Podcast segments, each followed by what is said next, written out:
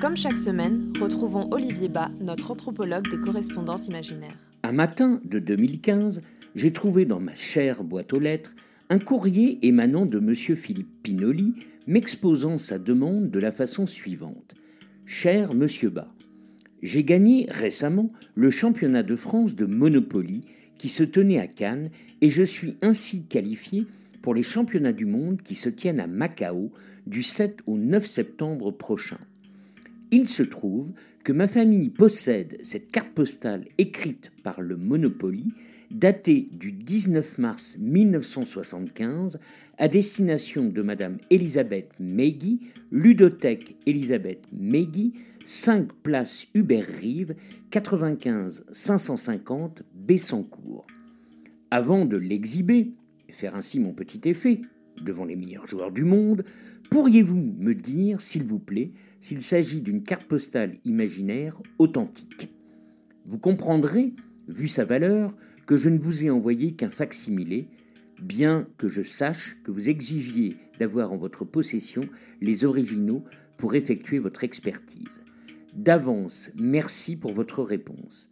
Et si vous le voulez bien, je vous réglerai, bien entendu, en authentique billet de mono.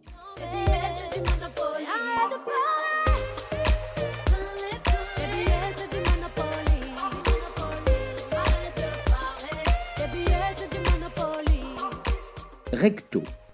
Il s'agit d'une photo du pion Scotty, le chien de Uncle Pennybags, maintenant connu sous le simple nom de Monsieur Monopoly, avec son inimitable poil argenté qui brille sous la lumière sur fond de plateau de jeu.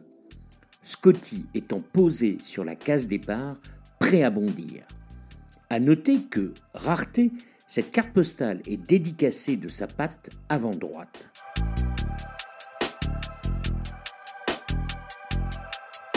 Verso.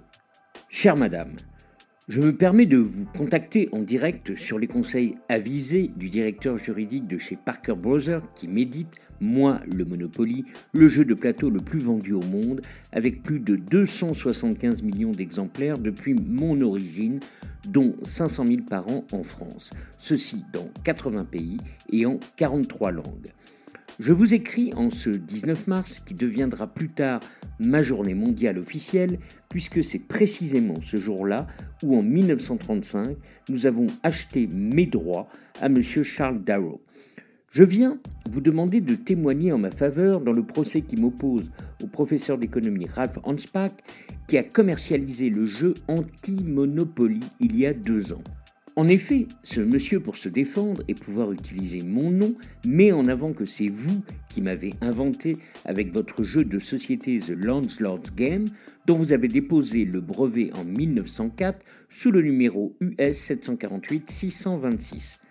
Vous en conviendrez, Monsieur Darrow m'a considérablement amélioré en occultant votre message anticapitaliste, ce qui explique mon succès planétaire. Pourriez-vous dire au juge que Parker Brothers et moi-même n'avons jamais contesté votre contribution, puisqu'en 1936, c'est moi qui avais initié l'idée que l'on vous rachète les droits pour 500 dollars. Et nous nous étions engagés à produire trois de vos créations, dont le Landlord Game, que nous avons cessé de commercialiser en 1939, ce qui montre, s'il en est besoin, notre bonne foi. Comptant sur votre sens du devoir, Grosse bise.